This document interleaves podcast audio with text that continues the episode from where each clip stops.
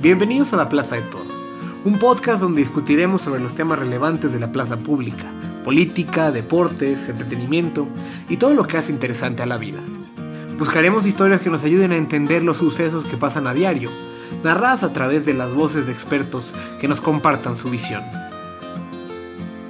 A veces tendremos invitados relacionados con las políticas públicas, buscando responder preguntas tan complejas como el por qué México no crece en la forma en la que debería, mientras que en otras ocasiones tendremos ponentes que nos hablen de la relevancia de los sucesos deportivos o del mundo del entretenimiento.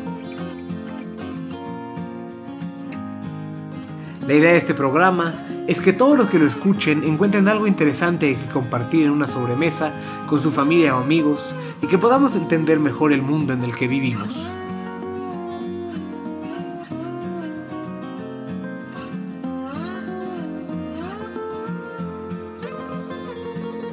Espero que a lo largo de estos episodios encuentren temas interesantes, que ayuden a obtener nuevas perspectivas sobre múltiples fenómenos y sobre todo puedan contribuir a enriquecer el debate de la plaza pública. El día de hoy hablaremos sobre el desabasto de combustible en el país y la inseguridad energética que esto expone. Mi nombre es Miguel Toro, acompáñeme a abrir las puertas de la plaza.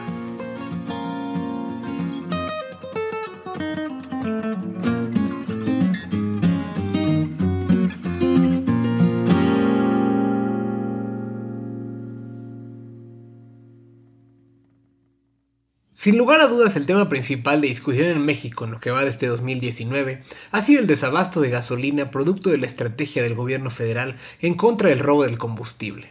En nuestro país, anualmente se roban más de 60 mil millones de pesos en combustible desde los poliductos de Pemex. Este problema ha ido creciendo exponencialmente desde el gobierno del presidente Fox, pero se volvió un tema gigantesco durante la gestión del presidente Peña Nieto. A causa de esto, el nuevo gobierno del presidente Andrés Manuel López Obrador optó por enfrentar el robo multimillonario a Pemex, mandando al ejército a las refinerías para evitar que le roben ahí y cerrando los ductos en el momento que el centro de monitoreo detectaba fugas.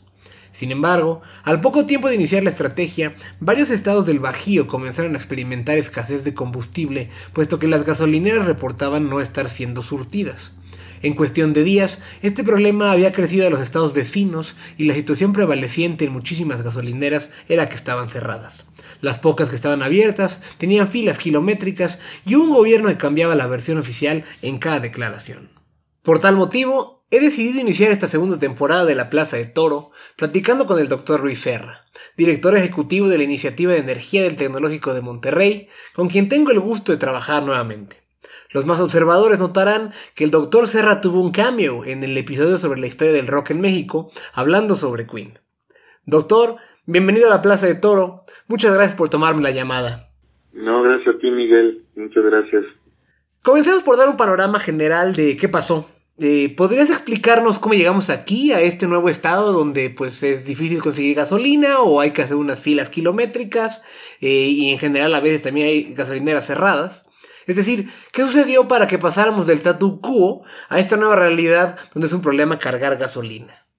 Sí, bueno, son tres cosas que se están dando a la vez aquí, Miguel. La primera de ellas, eh, o tres elementos. El primero de ellos tiene que ver básicamente con algunos factores pues relacionados o que se vienen acarreando desde administraciones pasadas, eh, no solamente la anterior de Enrique Peña Nieto, sino más atrás, pero también se da en una coyuntura particular, en un momento particular del año y también la otra tiene que ver con pues una serie de decisiones que tomó esta administración Andrés Manuel López Obrador en el momento en que se empieza a dar eh, todo este fenómeno de desabasto. Entonces, las tres son las que promueven en el mismo sentido que haya una escasez de, de gasolinas.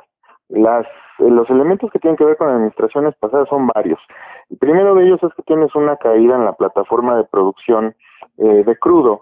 Y aunque eso pareciera, bueno, ¿qué tiene que ver la caída de la plataforma de producción de crudo con el desabasto en gasolinas? Pues tiene justo que ver con el hecho de que esa plataforma, esa caída en la plataforma de producción de crudo se va a reflejar directamente pues en una caída también en la plataforma de refinación en la producción de gasolinas a nivel nacional, que se viene cayendo constantemente pues desde eh, varias administraciones atrás, no solo la de Enrique Peña Nieto, probablemente desde Calderón eh, ya eh, se traía esa inercia Eh, todo esto promovido, por supuesto, desde la caída de, eh, de Cantarel en 2004 con Vicente Fox. Sí, el, pico de Cantarel, y que nos tragamos durante más de 30 años y que pues no hicimos nada con él, o bueno, este, despilfarramos los recursos, pero sí desde entonces no hemos podido regresar a esos niveles de producción.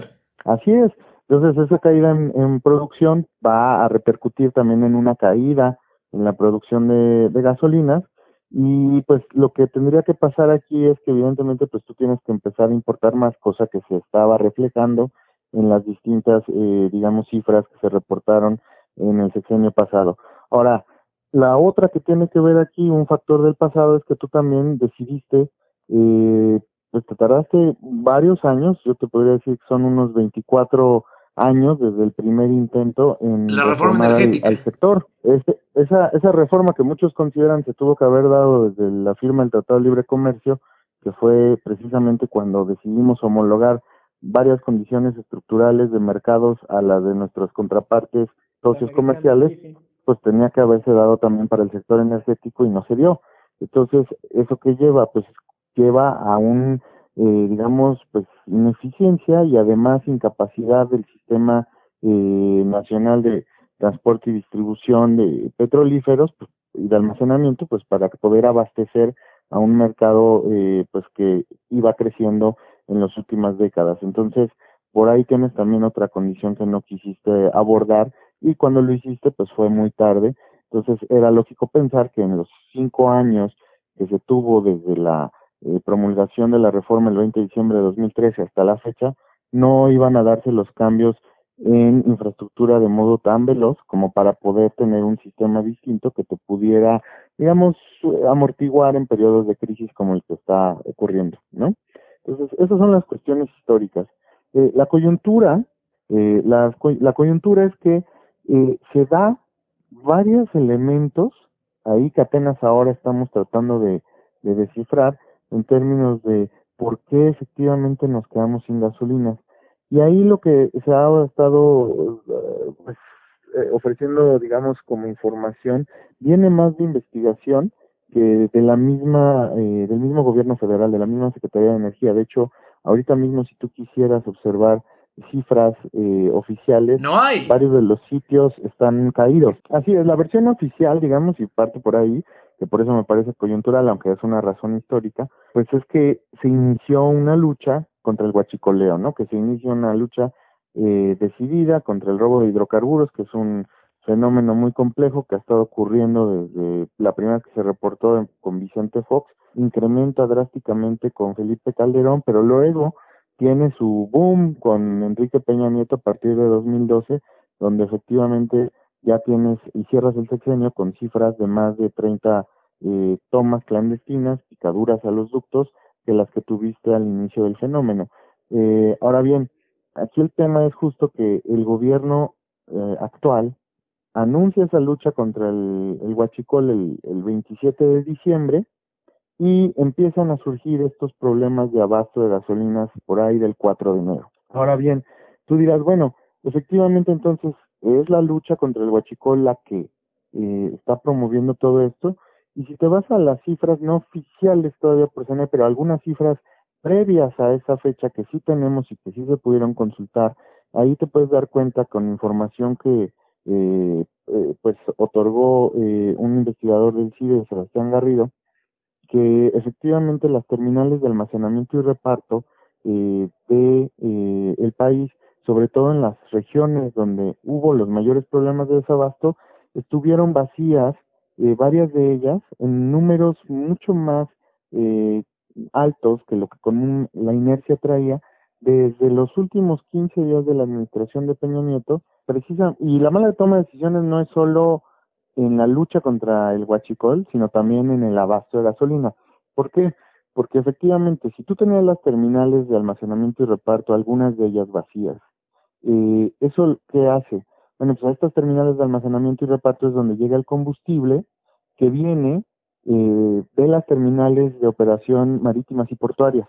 Entonces, si tú tienes esas eh, eh, vacías, no hay forma que garantices el abasto eh, pronto en esas regiones.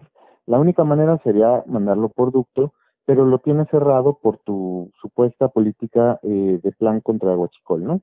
Ahora bien, lo tienes cerrado, pero la terminal de operación marítima y portuaria la tienes completamente llena. Y la tienes completamente llena precisamente porque no puedes abastecer el combustible producto. Tienes un cuello de botella también en los buques que te estaban trayendo el combustible. Entonces, ahí hay una falta de, eh, pues, de anticipación a que esto iba a ocurrir y que iba a generar, por supuesto, retrasos y costos asociados a tu política de huachicol. Pero además, no es una mala decisión en cerrar el ducto, no solo porque ibas a incrementar el abasto, sino es una mala decisión cerrarlo. Supuestamente la administración lo que dice es, lo cierro porque inmediatamente que yo encuentro una caída en presión en el ducto, que es lo que ocurre cuando hay una picadura, una intervención en el mismo, pues entonces lo cierro para evitar que haya más pérdida de combustible. Lo cierto son dos cosas. Uno, cuando tú cierras la válvula tras que haya una picadura del ducto, eh, ya trae una inercia, ya trae un flujo de combustible el ducto. Exacto, es como un grifo de agua. Eh, si cierra la llave en el baño, aún tarda un poco en cerrarse por el agua que se tiene en el grifo. Exactamente, eso va a seguir fluyendo en el sistema. Y sobre todo lo que se sabe es que, por ejemplo, hay tramos donde eh, hay una gravedad asociada a la infraestructura. Es decir, por ejemplo, en el tramo de que corre el ducto de, desde Minatitlán eh, hasta, digamos, la parte de Tula, pero sobre todo de Minatitlán hacia, hacia la parte de Puebla, a San Martín Texmelucan, pues es una pendiente de aproximadamente más de un kilómetro. ¿Qué quiere decir esto? Que va fluyendo el hidrocarburo y aunque tú cierres la válvula, pues todo lo que ya sacó va a seguir cayendo y va a seguir fluyendo hacia San Martín Texmelucan. Eso es de hecho lo que volvió a ese triángulo rojo eh, que se compone de, desde San Martín Texmelucan, ya más cercano a la Ciudad de México, pero hasta la zona de, Quecholac y Palmarito de Bravo, pues en una zona de gran boom para el robo de hidrocarburos, porque por mera eh, condiciones geográficas y topológicas, pues era bastante sencillo hacer el robo, aunque tomaras esa medida. Pero más importante aún que eso, Miguel, si tú cierras el ducto, no tienes control sobre identificar exactamente dónde está ocasionándose la toma clandestina. Me explico. Para que tú medianamente puedas identificar dónde se da la presión, tú lo, eh, la, pérdida de presión, justo lo que detectas mediante este sistema SCADA, eh, que tiene Pemex, que además tiene sus propios problemas, si ustedes podemos hablar de eso. El sistema SCADA lo que te indica es caídas de presión, pero cuando tienes presión en el ducto, al momento que tú lo cierras, se cae toda la presión entonces cualquier picadura que haya no sabes dónde va a ocurrir, ¿me entiendes? Entonces es un completo error de la siguiente, de esta administración tomar la medida de cerrar ductos para evitar el robo, porque en el momento en que tú cierras el ducto no puedes identificar en dónde, en qué segmento del ducto se está dando el robo. Entonces, si tú tienes un cierre de ductos en un tramo que seguramente es de más de 200 kilómetros, pues está sumamente complicado que tú puedas identificar con precisión dónde se está dando la picadura. Y por otro lado, porque además el robo de hidrocarburos a través de tomas clandestinas, que es picadura de ducto, es una porción relativamente pequeña de acuerdo a lo que muchos estiman que se da en cuanto a robo de hidrocarburos en el país. Eh, en todo el mundo hay, digamos, análisis que detallan que el robo de hidrocarburos a lo largo de todo el segmento de la cadena de valor y donde más fácil se da el robo es donde menos monitoreo puedes tener.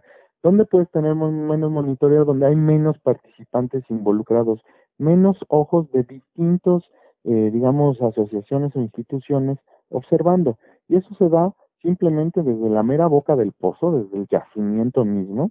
Luego el transporte del crudo o del gas asociado o lo que tenga que ver eh, de todo lo, lo, que extraigas de, recursos del, pozo hacia, digamos, eh, las terminales de almacenamiento marítimo o los puntos de eh, venta, ¿no? Y después empieza a haber, por supuesto, robo a embarcaciones que transportan crudo. Ahora, luego se da también en las mismas terminales de almacenamiento y reparto o en las mismas terminales de operación marítima y portuaria. ¿Por qué? Porque ahí solamente tienes un foco de control, solamente es un individuo, una institución, por así decirlo, un participante del mercado el que está haciendo esa, esa revisión. Entonces, si bien Andrés Manuel López Obrador ha dicho, bueno, vamos a poner al ejército en toda esta infraestructura para que ellos garanticen que no hay ningún problema, eh, pues hay que recordar que también ahí puede, eh, digamos, no ser suficiente debido a la envergadura de infraestructura que tienes, ¿no? O sea, estás hablando de más de 73 terminales de almacenamiento y reparto, más de 10 residencias eh, de operación marítima y portuaria, más de eh, eh, de estas terminales de operación marítima y portuaria y por supuesto estás hablando de más de 8.600 kilómetros de poliductos donde se da todo esto, más las seis refinerías, ¿no? Entonces, no se van a dar abasto y tampoco eh, impide que haya robo. Eh, en los días pasados se ha manifestado y se ha, eh, digamos, hecho público que ha habido robo de pipas. Ese robo de pipas no empezó ahora con la eh, digamos, eh, nueva política del plan contra Guachicoleo. Así es, sí, el robo se da también a carro tanque y autotanque, es decir, a camión y a ferrocarril por igual. Ahora, esta parte que tocas es muy interesante, la de los incentivos, porque mencionas y dices, bueno, se le va a pagar, pues sí, son casi 30 mil pesos, ¿no? Lo que se le va a pagar al, al, al conductor de las pipas, a los 2 mil que van a necesitar, que eso dice ahorita, para esta nueva, pues, eh, instrumento, herramienta, modelo de distribución de, combustibles. Aquí el tema y que hay que recordar es que pues ese incentivo no funcionará porque eh, simplemente eso es lo que gana un halcón eh, en el mercado negro de combustibles en México. Es decir, un halcón es aquella persona que simplemente se dedica a observar y a dar el pitazo para que efectivamente anuncie a los participantes del delito pues que posiblemente viene una cuerpo policiaco, el ejército o gente que pueda estar este, entrometiéndose en, y avisar a las autoridades que pues hay un, un robo de hidrocarburo, ¿no? Entonces, esas personas ganan eso y son el eslabón inicial de la, de la plantilla de los, eh, todos los guachicoleros, ¿no? Entonces, con 30 mil pesos, pues difícilmente va a crear incentivos para que la gente, pues, digamos, no participe en ese delito. Por otro lado, dice, bueno, voy a hacer las penas más duras y hay un proyecto de ley para modificar justo la ley de prevención del delito en materia de hidrocarburos que plantea hacer un delito grave eh, el robo de hidrocarburos y que no haya fianza, ¿no? Pero esto de poco sirve, Miguel, hacer las penas más fuertes si tú lo sabes. Sí, sí, nadie las cumple, si la probabilidad de captura es cero. Exacto, y si tú te fijas, por ejemplo, y podrá decir aquí Andrés Manuel que con él no va a ocurrir, eh, pero por ejemplo en 2017 y en 2016 tuviste más de 2.000 expedientes abiertos para investigación por eh, presuntos implicados en el robo de hidrocarburos y la PGR no indició a ninguno, a ninguno en más de 2.000 expedientes. De hecho, eh, incluso si así lo, piensas, eh, hay por ahí un, presidente municipal que ha sido investigado por, por, por, supuestos nexos con robo de hidrocarburos y, de hecho se encontró que su hermano trabajaba en eso y, él sigue siendo un presidente municipal en, en, en, el estado de, Hidalgo, ¿no? Entonces, eh, es, es, es pues un estado de derecho inexistente, ¿no? Entonces, eh, y dentro de los que mencionó eh, Andrés Manuel no está, a lo mejor sí está en otros que no ha mencionado, porque mencionó algunos nombres, la mayoría de ellos este, exdiputados del, PRI, ¿no? pero hay muchos que no están ahí y que presuntamente han tenido participación, ¿no?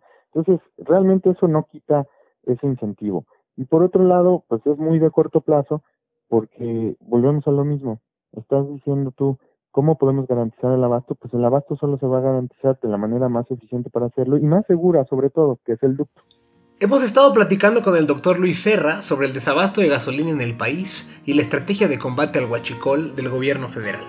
Al volver de la pausa, abordaremos el tema detrás de nuestros problemas con el combustible, la inseguridad energética. Ya volvemos.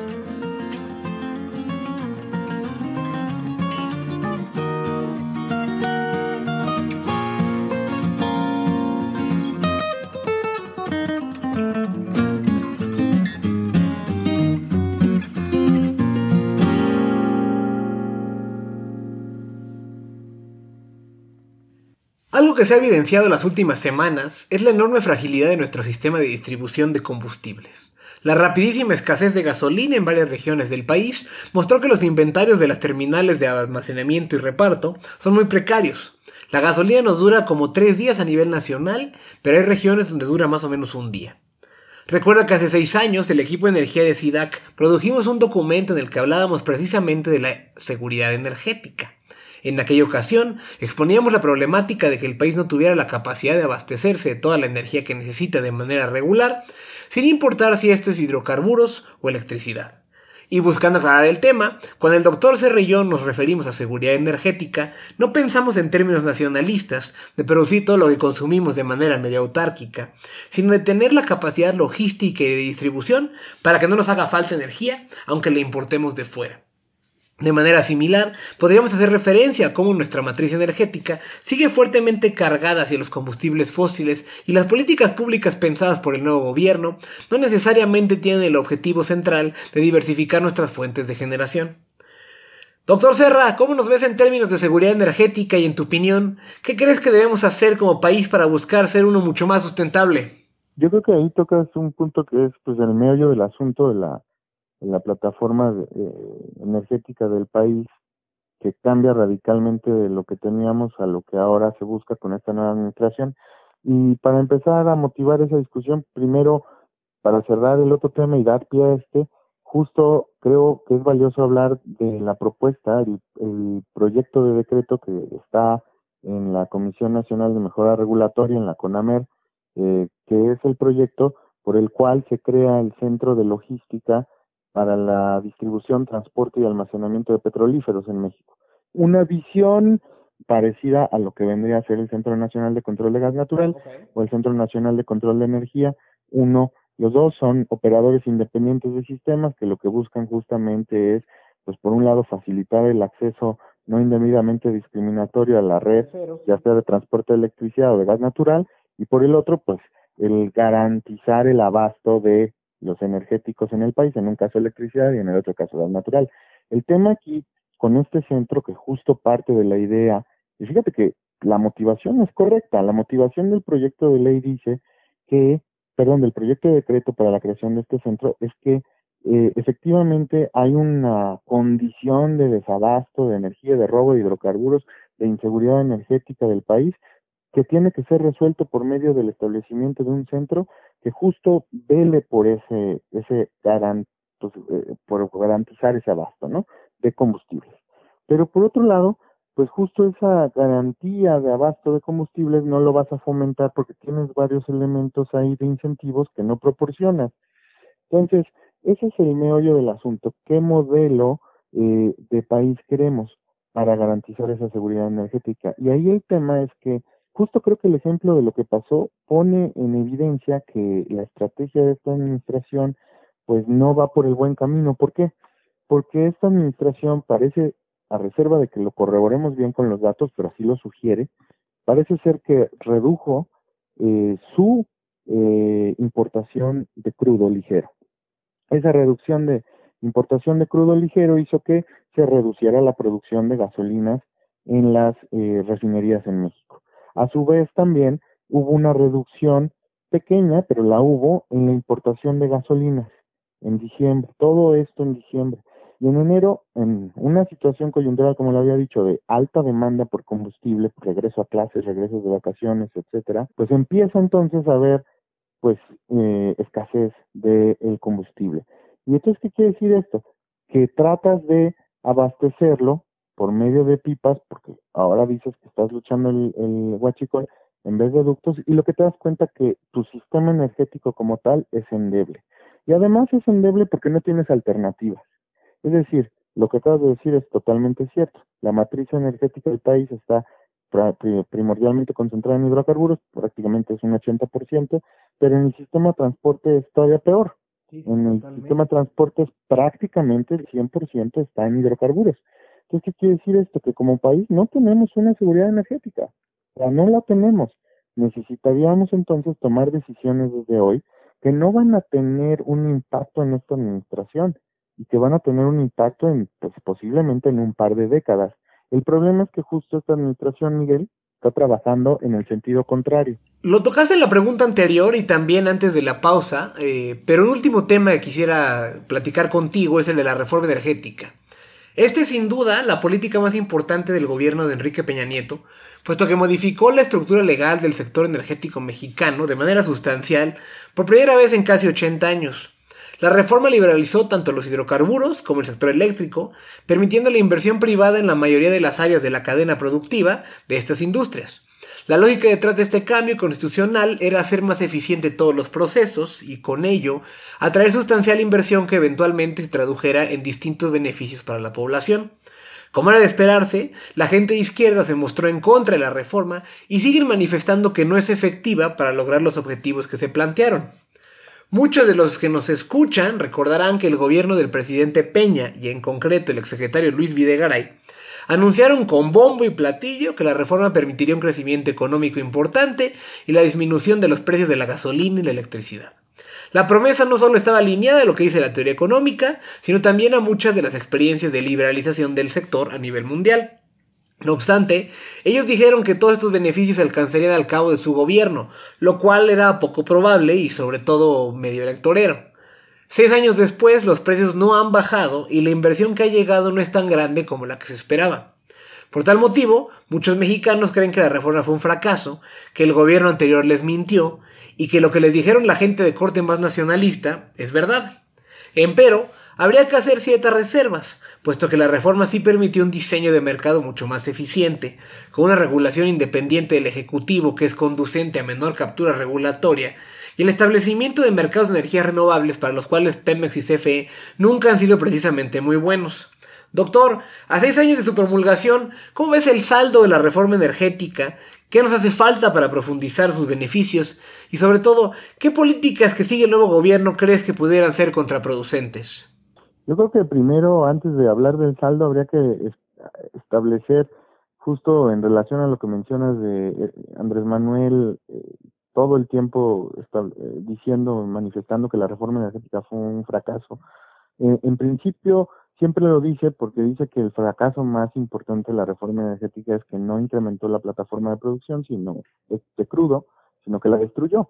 Y para esto, pues simplemente hay que recordar que precisamente la reforma energética se, se, se, discutió, se, se promulgó y se implementó para revertir unas décadas, varias décadas, de un modelo nacionalista eh, que no tenía los incentivos adecuados para incrementar la producción de hidrocarburos, sino que estaba básicamente sustentado en incrementar la renta petrolera para para fines de eh, ejercicio de gasto público, ¿no? Mayoritariamente corriente, ¿no? E, efectivamente eso es primero lo que hay que, mencionar, ¿no? Que, que, no es la reforma energética la que trajo esa condición, es una serie de administraciones pasadas en un modelo antiguo, eh, sin incentivos a participación de otros actores para promover escenarios de competencia. Ahora bien, en ese sentido, ¿qué tanto la reforma energética fue exitosa? No, pues efectivamente se sobrevendió la rapidez con la cual iba a haber cambios, por supuesto, como bien mencionas, pues con fines electo, electorales y también, por supuesto, a lo mejor también con fines de, de cierta, pues tratar de buscar un cierto apoyo en varios frentes políticos en el proceso de implementación, ¿no? Al inicio. Ahora bien, fue, muy aventurado, sí, sí fue muy aventurado, yo creo que también tuvieron un gran eh, problema ahí en el camino, un error que nunca anticiparon, que fue la caída de la industria de hidrocarburos a finales de 2014, ¿no? En el último trimestre, eso pues nunca lo anticiparon y por supuesto eso les complicó demasiado el escenario. Ahora bien, hay una parte yo creo esencial en lo que mencionas, sobre todo la relacionada a la regulación. Es decir, y hay que recordar, los mercados no funcionan por sí solos.